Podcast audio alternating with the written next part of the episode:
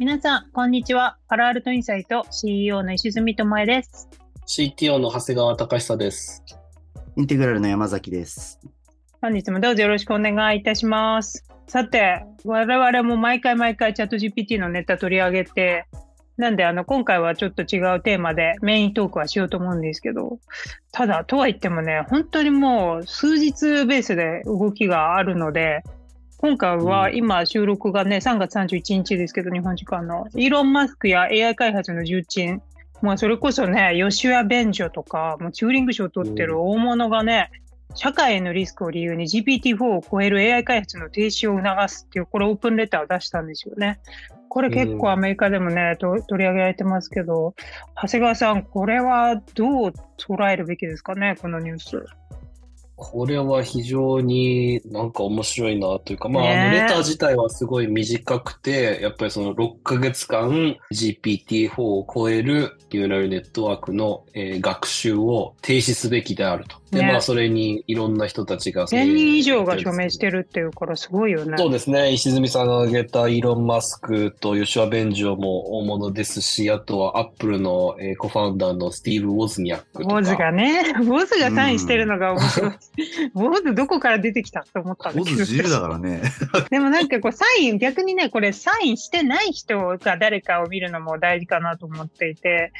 サインしてない人で、まあ、著名人となると、ヤンリー君でしょ？まずは、Facebook のね、AI のトップの、もちろんチューリング賞受賞者の。あとは、アンドリュング先生も取ってないんだよね。サインしてないっていうところで。サインしてないし、二人ともツイッターでこの手紙に対して反論をしていますね。ランリー君うんはそもそものこの前提、GPT-4 がこれ以上学習させると危険な AI になり得るというその前提が間違っている。うんうん。まあこれはヤンリー君がもうラージランゲージモデルがまあものすごいスポットライトを浴び始めてずーっと言い続けてることなんですけれども、うん言語モデルは所詮言語モデルでしかないと。知能があるわけではないので、そんな危険性はないし、大したものでもないみたいな、そういったポジションをずっと取り続けてます。うんアンドリュー・リングは、まあどちらかというと、あの、あれですね。まあこういう科学の進歩を止めるのは良くないみたいな、そういうスタンスで。まあ、あとはい強制力がないしね、こんな、まあ、有名な人たちがサインしたところで開発をやめなければいけないとかね、そういった義務みたいなのもないし、まあ、もちろんサインしてない人の中にオープン AI のサム・アルトマン CEO もサインしてないし、アルファベットやマイクロソフト CEO ももちろんサインしてないということで、結構ね、我々がずっと話してきたこの AI 開発競争のこの競争の構図が、このサインをする派としない派でも現れてるなと。うんで、マスクはやっぱりオープン AI のね、創立に関わってはいたものの、ちょっといろいろあって、今関わってないっていうね、個人的な、こう、ちょっとあると思うから、過去のうんいろいろな経験が。なんで、マスクは多分もう個人的な感情とか、今自分よりもメディアで騒がれてる人がいるのが多分面白くないとか、多分、いや、マスクはそういうところ結構あるんじゃないかなって、サマールトマンが今バーッとさらってっちゃった感があるから、そういう個人的なものもなきにしもあらずじゃないかなって思うけど、まあでも、吉谷便所とかがサインをしてるっていうのも、ここも興味深いですよね。今後どうなるそうですんだろうね。ね。ベンジオはなんかサインをして、特にその、なんだろう、背景みたいな話もしてないので、どういう意図でサインしてるんだろうっていうのがすごいわからない。あとまねあ、もう一人、あの、ここからいないのが、ジェフリー・ヒントン。ヒントンもサインはしてないんじゃないかしてないんだねますので。うんでもヒントンはサインせずに何も言ってない。何も言わないスタンスを取らないのね。スタンスを取らないので、うんまあ、面白いなっていう感じですね。まあでも、この手紙自体が、やっぱりその GPT-4 とかっていうのを名指ししてるので、もう明らかにやっぱり OpenAI に対抗してるというか、OpenAI に対しての手紙ですね、これは。うん。OpenAI にもうとにかくやめろと。そういうでもこれなんかでも GPT-4 以上のものっていう感じなんですか？なんか、それ以上。GPT-4 以上のものを作るのは、もう、うんあの6ヶ月やめようっていうね。じゃあ、なんまかサインした人たちで GPT-4 より低いレベルのものを開発してる人たちは続けるのかな？だからもう何をもってなんかそうそう GPT-4 以上以下とかね、意味わかんないもんね。言えるのか。だからやっぱそれが、あの、さっき石積さんが言った、どう、どうやってそんなのを、あの、エンフォースするのか、どうやってそもそも測るのかっていうのが、うんなんかねもうわかんないですよね。全然具体性がない危ないと思うんだったら、全部やめたらやめろとか思思っちゃう人はいると思うよね。本当に。ううんん。なんかやめさせようとして、本当に義務付けようとか、そういう実装が狙いっていうよりは、うん有名な人がサインすることで、まあこの牽制もそうだし、水を差すというか、このチャット GPT に対する、うんまあやっぱ便利だ便利だみたいな社会を変えるみたいな、この論調に対して、こうちょっとそうじゃないっていうところの動きを強めたいっていうのがあるのかなって思うんですけど、ただマスク自体もね、オープン AI みたいのを自分もやるっていうことをよく言ってるし、本当なんかなんでこれやってるんだろうっていうのは思うけど、ただなんか今日のニュースでイタリアがチャット GPT をバンしたっていうね、プライバシーの理由から、あのイタリアでバンしたみたいな CNN かなんかで見て、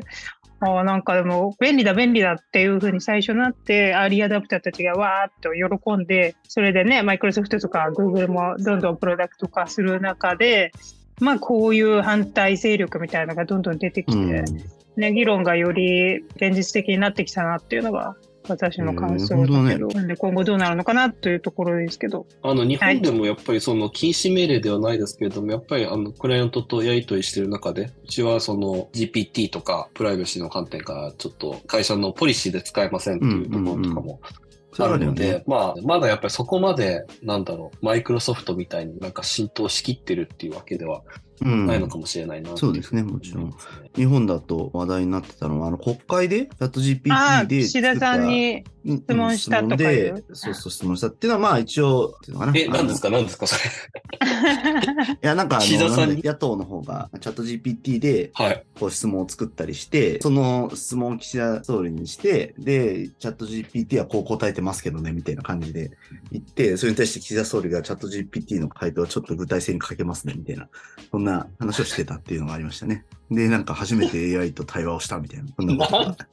まあ、かまあ、デモンストレーションで言うね、野党側のね、多分ね何のために？まあでもそれぐらい、なんかこう、みんなキャッキャしてるってことですよ。キャッキャで。だから日本はキャッキャフェーズだね、まだね。まあ、んそういうことですね。だからまあ、これからどうなるかという感じですけれども、サインしてる人の名前のリストをもう一回見てるんですけれども、すごい一つ気がついた面白いのが、AI 業界ってペアがいるんですね。教科書とかも二人一組で書いてることが多くて、うんうん会社も二人一組で作ることが多いんですけれども、その、このスチュワート・ラッセルっていうのが二人目に署名してるんですけど、これこの人ものすごい AI の教科書ですごい有名な AI モダンアプローチっていう教科書を作ってるんですけど、このスチュワート・ラッセルっていう人はもう一人シーベルと一緒に書いてて、その片割れがシーベルの方はサインしてなくて、スチュワート・ラッセルがサインしてる。うん。で、もう一面つ、ね。あの、アンディ・バートーっていうのが、強化学習のバイブルと言われる、強化学習のイントロダクションを、アンディ・バートーとリチャード・サットンの二人で書いてるけど、バートーはサインしてて、サットンがサインしてないっていう、この二人一組のペアでサインするんじゃなくて、うんなんかこなんかう、どっちかがサインしてて、どっちかがサインしてないっていうのが、ちょっと面白いな、最後にあとは、ユバル・ノア先生、この世界中で有名なあのベストセラー作家ですよね。サピエンス。その著者なんかもサインしてますね。うん。うん。スチュアート・ラッセルは、なんか、コンピューターサイエンス以外の先生もサインしてる。面ね見ると、ああの、安全な AI のための三原則とか、 TED ムービーとか出てきますね。スチュアート・ラッセルさんは。どちらかっていうと、危険なことになっちゃうかもしれない派なのかもしれないね。なんかだからこう、ノア先生とかがサインするのすごいわかる。人類のこう、サピエンスでいろいろこう書いてるじゃないですか。こう、やっぱ人類とテクノロジーの融合みたいなのとか、だからそういう先生方がサインするっていうのはわかるけど、うんとはいえね、ピンタレストのコーファウンダーとか、リップルのコーファウンダーとか、ゲティイメージの CEO とか、結構その民間セクターでもサインしてる人がいるから、ここら辺も不思議だなってわからないですね。では、どうぞよろしくお願いいたします。この放送は国際資格の専門校アビタスのスポンサーでお送りいたします。アビタスはアメリカの公認会計士資格 USCPA やアメリカの MBA 学位などの取得をサポートしています。創業26年 USCPA 合格者は累計5000名に達しました。世界に通用する資格や学位を通じてなりたい自分への一歩を踏み出してはいかがでしょうか。あなたのキャリアに新しい視点を。国際資格の専門校アビタス。今週のホットニュース。今週は Amazon の参入で話題になっている衛星ビジネスについてお話をしたいと思います。衛星インターネットサービス分野では、えー2つの大手企業が激しい競争を繰り広げようとしていて、えースペース X のスターリンクと Amazon のプロジェクトカイパーというところで、これは MIT のテクノロジーレビューで数日前に記事になっていたんですよね。アマゾンが結構スペース X に挑戦をしているみたいなので、世界中でより信頼性が高く、高速なインターネットサービスへの需要が高まる中、スターリンクとかアマゾンとか、まあいろんな会社がですね、宇宙開発っていうところをやってるんですけど、まあ、宇宙開発の一環として、例えばスペース X ももちろんこの打ち上げっていうところ、はメインなんですけど、それと別にね、こう、スターリンク事業っていうところをやっているっていうところで、まあ、この衛星インターネット、まあ、今後どうなるのか。あとは東京都でもね、スターリンク実験的に導入するとか、日本でも少しずつスターリンクのユーザーが増えているというニュースもあるので、まあじゃあ日本でもこういったスターリンクみたいなユーザーが増えるのかっていうところでいろいろと議論していきたいと思います。で、なんかあの、長谷川さんなんとスターリンクユーザーということで森の中でキャンプとか行くときにインターネットって普通使えないから、スターリンクを持参してそこからキャンプしてるっていうのを聞いたんですけど、長谷川さん、どうですか？スターリンク使ってみて。スターリンク最高です。何がいいかっていうと、コネクションもすごくいいし、うん、なので、まあ一回ちゃんと繋がると、えー、下りが200とか300メガビットで、上りも速いんですよ。上りも40とか50とか出るので、あの、そんじょそこらの光とかケーブルとかよりも早いんですね。で、まあ、ちょっとレイテンシーが20 millisecond とか30とかっていう風になってくるので、そこがちょっとネックっていうのも、そのズームとかをやってると、たまに向こうの音声が遅れてやってきたり、こっちの音声が遅れて届いたりとかってしてるなっていうのがあるので、そこが、まあ、衛星であるがゆえのちょっと弱みですけれども、あの、普通にストリーミングをしたりですとか、インターネットを閲覧したりとか、えー、何か仕事をしたりとかっていう分には、もうスターリンクも最高ですし、さっき石島さんが言ったように、まあ、モバイル製、それこそ砂漠とかビーチとか、そういったところで。どれぐらい大きいんですか、ディッシュ？そんな持ち運びできる大きさなんですか？そうですね。あのー、まあ、まあまあ大きいです。長方形なんですけれども、だいたい多分50センチかける80センチくらいの、えー、長方形なので、まあ、あの、それ専用のリュックみたいなのを買って、リュックに詰めて、あの、持ってって、で、それを設置してっていうふうにやってるんですけれども、す、すごく便利です。なので、キャンピングに行ってなんか仕事をしたりとかもできますし、たまに公園とかで広げて、ちょっと他の親御さんになんだなんだみたいな顔されるんですけど、公園で広げて仕事を一回したことがあります。そうすると、公園からも仕事が普通にできるとすごいね。でもこれさえあればね、ストリーミングもズームもどこからでも、ね、窓ワーカーとか必要ですよね。はい、これまさしく。はい。まあ、あの、弱みとしては、やっぱりあの衛星なので、その空に直接視界がないといけないっていうことなので、森とかは弱いんですよ。うん、木があると、それが妨げられちゃうんで、なるべく木がないところを探して、うん、えー、設置するっていうことをしなきゃいけなくなるので、でもそこでもやっぱりモバイル性がすごい効いてくるので、まあちょっと森の中にいたとしても、なんかこう、開けてる場所とかを探して、そこで衛星を広げて、そこで仕事をするとかっていうあのこともできますし、まあちょっと運転して離れたところに行って、あの空が見えるところから、えー、仕事をするみたいなことも、えー、できますので。ビジネスモデルはどういう感じなんですか、はい、スターリンクに毎月サブスクとか払ってるんですか？そうです。2種類あって、家からサブスクしてる人は、その住所固定の、えー、スターリンクのディッシュを送ってくれるんですね。で、そうすると、うん、その住所固定の人は優先的なバンドウィスをもらって早いんですよ。なので、あの、家の住所に紐づいてるスターリンクが来るので、その人たちはすごく早くて、ローミング用のやつを買うと、ちょっと優先度が下がるけれども、それでもすごく早くて、さっき私が言ったような速度が出るので、もう今後やっぱり船とか飛行機とかすごい展開が期待されるかなね、そうですよね。なんかあの、うん、ウクライナのね、戦争始まったばっかりの時、スターリンクがね、うん、あの、イーロンマスクがウクライナの人に衛星技術を無料で開放したみたいなのが当時2、3年前ニュースになってましたけど、やっぱりこの災害とかでね、地上の通信網が途絶えた時に宇宙経由で代替することができるという、やっぱこういうところが注目される理由なんですかね。どうですか、剛さん、こういうの。この衛星形態っていうと、昔ビジネススクールでやったあの、イリジウムっていうあの、モトローラが始めた事業っていうのを、なんかすごい思い出しましたね。なんかそれは1990年代の後半ぐらいに通信会社のモトローラですね。で、モトローラのなんかこう、重役がカリブかなんかでバケーションに行ってたら、その奥さんが、その頃携帯で、まあ、始まったばっかくらいの感じだったと思うんですけど、この、うんカリブの海では携帯が使えないということで不満を述べて、世界中どこでも使える 携帯電話ないものか、みたいな話をなんか、その、重役の奥さんが言って、で、それをこう聞いた当時の CEO、ロバート・ガルビンさんっていう人らしいんですけど、その人が、これ素晴らしいヒントだということで、プロジェクトやるぞって言って始めたやつがあるんですよね。で、衛星を打ち上げるところからもう始まる壮大なプロジェクトで、それでそもそもイリリウムっていう名前自体が元素じゃないですか。で、元素番号は77番なんですけれども、うん。なんかその77個の周回衛星を出すと。いうことでイリチウムって名前だったりするんですけど、そういうふうなプロジェクトで、まあ、バンバン打ち上げて、で、結構役員会とかでめちゃくちゃ反対されると。で、かつなんか77個だったのに66個に減らすとかですね。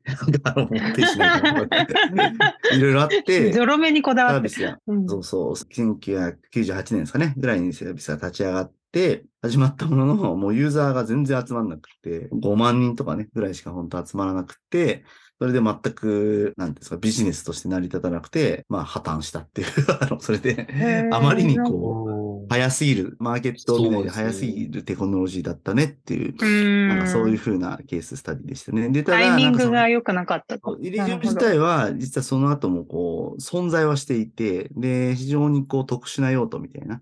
ところで、あの、使われてたみたいですね。ね、あの国防総省とかと契約して、あの、サービスをちょっと続けたりとかして、サービス自体は実は、そのずっと続いてるんですよね。あ会社としてはまだ続いてるんですね。まだ続いてるんですよ。で、最近また、なんか、そのまさにマイナーに注目されてるっていう感じですね。うーん。で、今、スターリンク何個衛星があるかちょっと調べたんですけど、3600あるみたいな。3660なるほど。全然違うね。なので、やっぱりそれだけの77だと、やっぱりどうしてもカバレッジとか、やっぱりスピードとかがやっぱり担保できないんじゃないかなうん。まあ、あとは、そもそもその時って携帯電話さえも広がってなかったから、使う用途がなかったんだよね。そんなどこでも電話したいって人ってほとんどいなかったっう。んうんさらに高いお金払本。当、絶対こういうの衛星ビジネスってここ2、3年、特にやっぱそのワーケーションとかノマドワーカーとか、それからモバイルでもう on the go で移動中にズームミーティングしなきゃいけないみたいな、やっぱりそういうその場所を転々とする人が増えて、で、かつそのストリーミング状態でいる必要があるっていうニーズ。まあもちろんそのネットフリックスとかキャンプ場で見たいみたいなのもそうですけど、うんやっぱりそういうなんかいろんな要素が交わって、ニーズが顕在化してる気がするから、本当、ね。この特にこの我々みたいなね、一般層に浸透するにはそういうの大事ですよね。うん、ユーザー側のね、話と、あとはまあ、コストとか技術的にもね、やっぱり、ずいぶんコストもいろんな意味で減ったんでしょうし、半導体とかね、そういうふうなものがあって、成長とか、あ打ち上げのコストとか。これ、やっぱスペース X、うん、スペース X とかも絡んでるんですか？これは。スターリンクはそうです。スペース X の、えー商事業です。ね。自分で飛ばしてるからっていうのもね。飛ばしてるから、そそうう、あでも後付けのビジネスじゃないかな。やっぱそもそもは、やっぱり、うんあの、イーロン・マスクが、あの、火星にたどり着く宇宙船を作るっていうミッションで立ち上げた会社だけど、まあ、衛星がこんなに飛んでるから、ネットとかの事業ができるんじゃないの？みたいなことでピボットしたのかな？ちょっとそこら辺の背景わかんないですけれども、でスペースもすごい X、側のマスタープランにはちょっと書いてあったかもしれないね。わかんないけど。そうかもしれないですね。そうかもしれない。うんうん。でもそういう技術的な意味とかコスト的な意味でも、まあ、ワークするようになったって感じかもしれないですね。ただやっぱりあれだね、ユーザー側って視点で言うと、例えばね、私とか日本に住んでるので、携帯電話が繋がらない場所って本当もう、本当少ない。先日スキーとか行ったんですけれども、スキー場とかでもね、まあ、スキー場っていう、まあ、人工物だからだと思いますけど、普通に山の上とか行っても電話繋がるので、スキーのコースとかにも繋がるので、まあそういう意味だと、どういう状況で使うんだろうなっていうのは、未だちょっと思っちゃうかもしれないですね。なんかでもこの東京都のスターリンク試験導入に関しては、今年の夏頃、大手キャリアの通信環境がない山間部とか島嶼部に1箇所ずつアンテナ設置。伊豆諸島を航行する船2隻にも置いて、約1年間試験運用するっていうことで、うんうんうんうん。やっぱだからもうそういう離島とか海とか、船とかはそうだよね、確うかにね。ん、そういうところでしょうね。うん、なんか、すごい極地みたいなところと、うん。災害対策ですよね。あの、通信網が、うあの、電話回線とか、インターネット通信網の方が、なんかこう、災害の時とかに使えなくなる時に、まさにウクライナの時みたいな時とか、ひあの地震の時とかね、そういう時にこうスターリンクあった方がいいっていうのは絶対あるでしょうね。ただなんかそれで十分、なんかこうビジネスが成り立つかっていうと、日本って国だけだとなんか当然ね、大変そうですよね。まあでも日本向けとかやる必要ないもんね、スターリンク。なんかでも日本でもストーリンクを導入している会社があって、まあ、設置工事とかをしている会社が、こう、お客さんに対して、なんでスターリンリンクを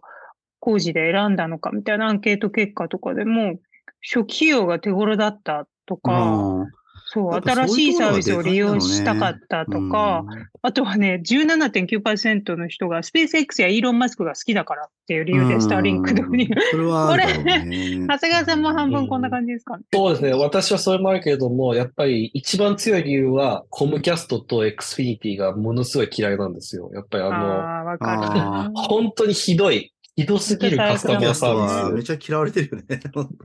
嫌われてるのになくならない。うん。なくならないから、うんもう、願わくばスターリンク一本で行きたいなっていうふうに思ってうん応援しているところです。ただやっぱりさっき言ったレイテンシーがちょっとまだネックですね。ズームとかがやっぱり多いんで、そういった場合はやっぱり有線のコネクションを超えるのがなかなかまだスターリンクは難しいなっていうのがあります。でも、はい、あの、コムキャスト X フィニティを倒してほしいなっていうふうに思ってます。なるほどね。はい。確かにね。日本でもね、やっ始まって、き去年の秋ぐらいに始まったみたいでね。2022年10月11日スタートってことで、アジア初ってことで。ね。うん。まあでも日本だとマンションが多いからね、なんか集合住宅でアンテナの取り付けが難しいみたいなコメンああ、トもあって。それはそうかもしれないね。ここもどうななんかいろいろ料金プランあるみたいですね。レジデンシャル、まあ一般家庭向けとかビジネス、あと旅行用とか、マリタイム、会場用とか、飛行機用とかプランとか、なんかいろいろあるみたいですね。うでんも。確かにコストがやっぱり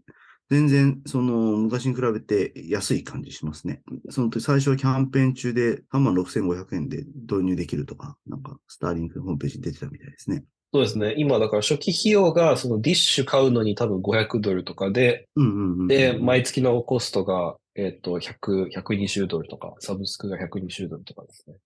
う。うんん。なんでや、安くはないですけれども、あの、やっぱコンキャストに比べるとまた安いし、変な契約がない。だから途中であの、ポーズとかできるんですよ。使わないからサブスク払わないねって言って、ポーズして、で、また来月キャンピング始めるからって言って、また再開とかっていうのが簡単にできるんで、で、それもアプリでものすごい簡単にできるので、あとやっぱスターリンクのすごいいいところはアプリですね。アプリでいろんな統計、あの、どれだけ早いかとか、今どれだけそのディッシュが、空が見えてるかとか、そういったようなことも出してくれますし、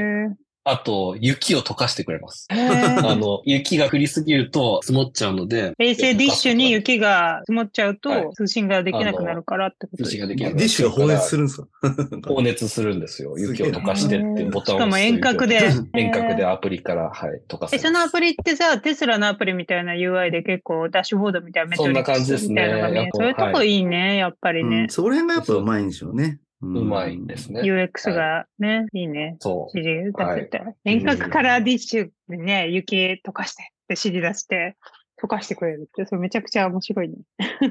スピードテストもできます。うん。あと、サポートも、えーここから出せます。まあ、やっぱり結構、そういうサービスレベルが上がってるとか、ね、UX がいいとか、そういうの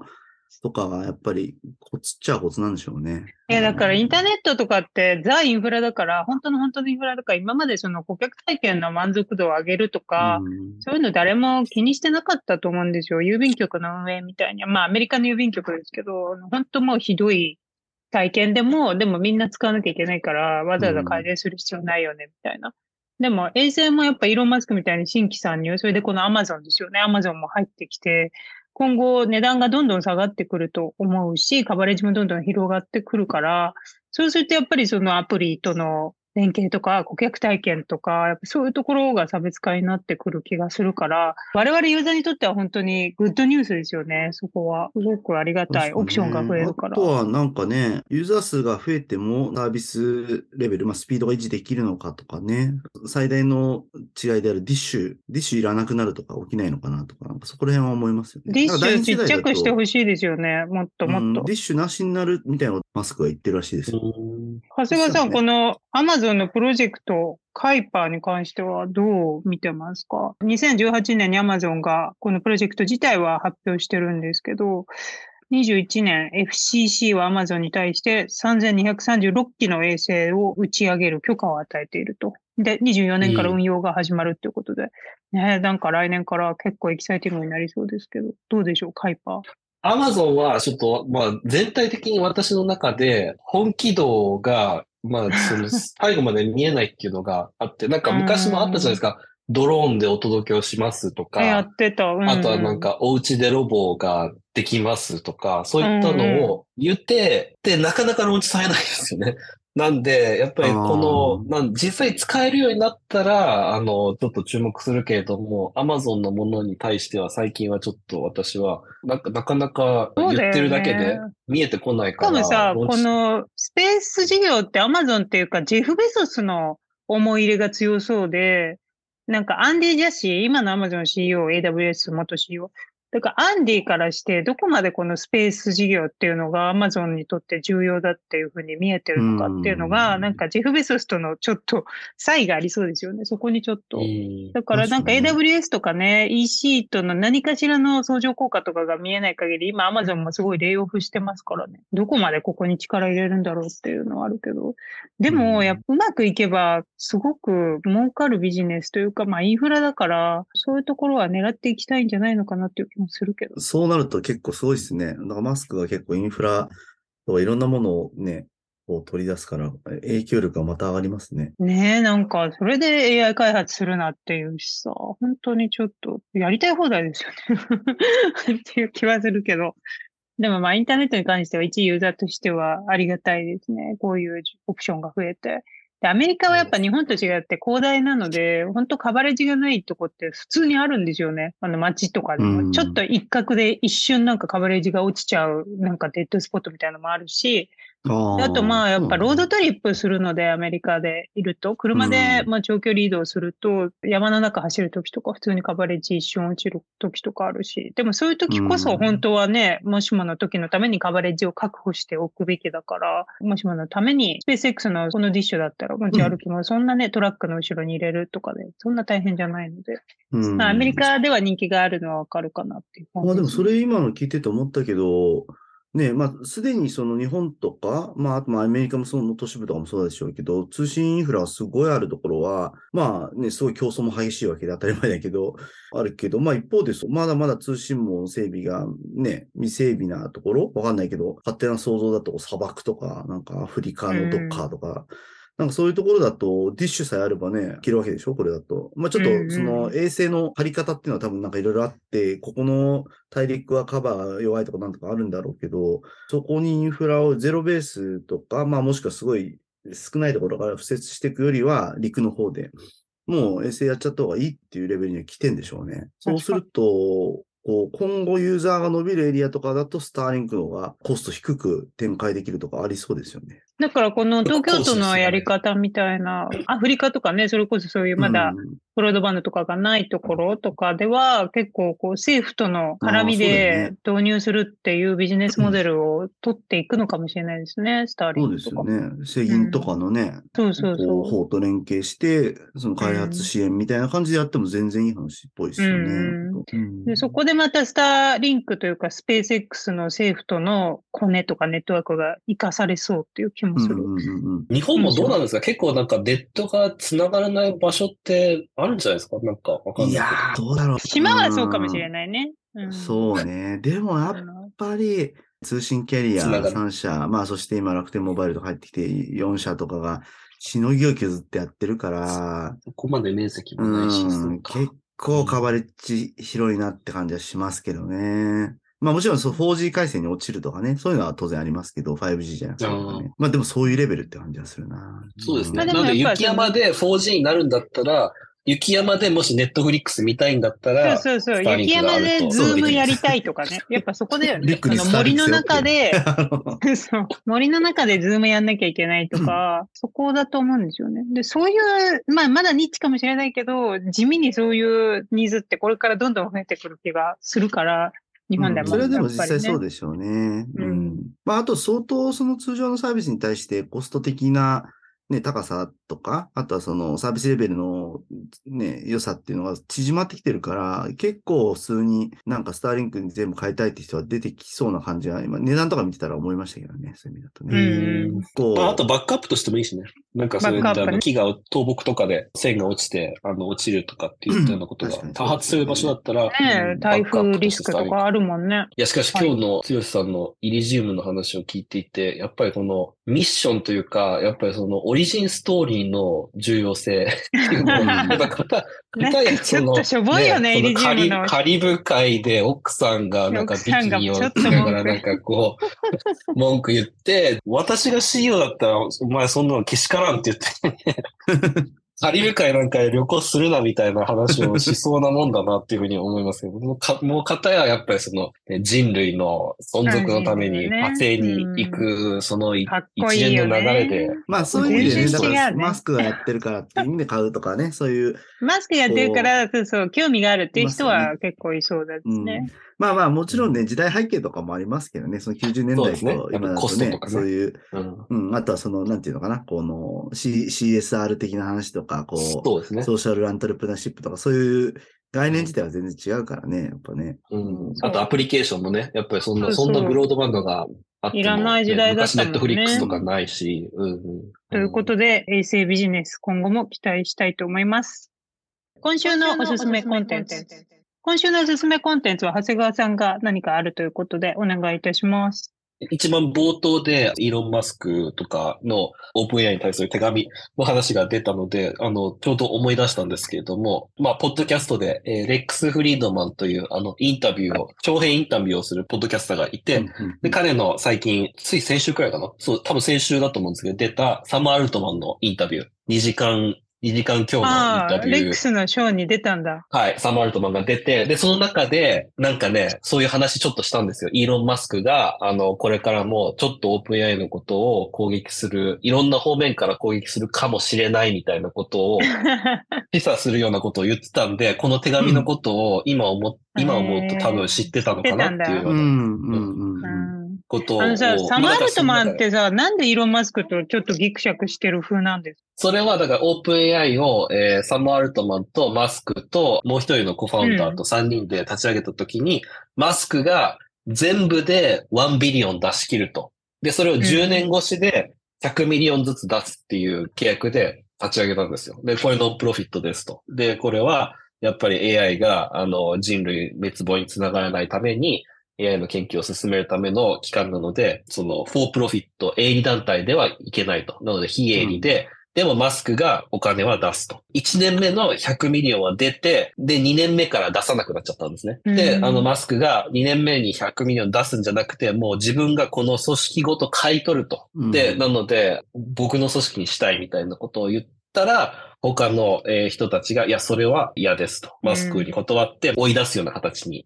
なって、で、まあ彼らだけで進めるみたいな形。にでもだからそ、それでマスクも、じゃあもう約束した1ビリオンっていうお金はもう出さないよっていうことで、まあじゃあ、サマールトマ方針のンからした。ら金を出さないやつ。うんで、イーロン・マスクからすれば、うんまずその非営利で始めたのになんで営利団体になってるんだっていう、そういった文句と、俺より目立って面白くないっていうね。うんこれより目立って面白くないのかもしれない。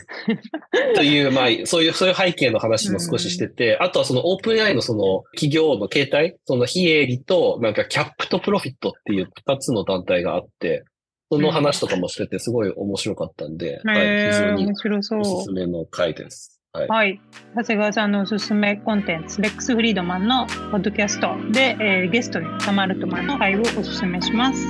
さて、早いものでお時間がやってきてしまいました。この番組レベル5 by パロアルトインサイトは毎週木曜の朝に公開します。音声を聞いてくださった方は、ラジオネームのご連絡も受け付けておりますので、お気軽にご連絡ください。キャリア、就職、転職、留学相談などプライベートな内容から、このニュースをどのように見ている、世界で見られている、ここれについてよくわからないので解説してほしいといった具体的な相談まで何でも結構ですので、お気軽に概要欄にあるご意見箱や Twitter の DM までご連絡ください。この番組がいいと思ったら5つ星レーティングやこのポッドキャスト面白いよと身近な方にお勧めしていただけると大変励みになります。それではまた来週お会いしましょう。ありがとうございました。ありがとうございました。ありがとうございまし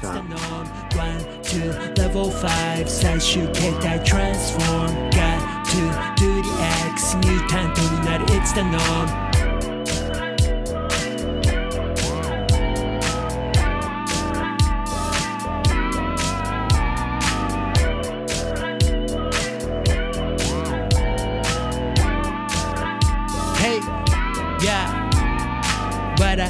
書いてて終わるそんだけじゃ得られん本当の W から Do what you need to do どっかで上げてく My value この先行ったら絶対ある壁それ越えてく天気は晴れどうもみたいに開いた口みんな驚きこれ毎開拓地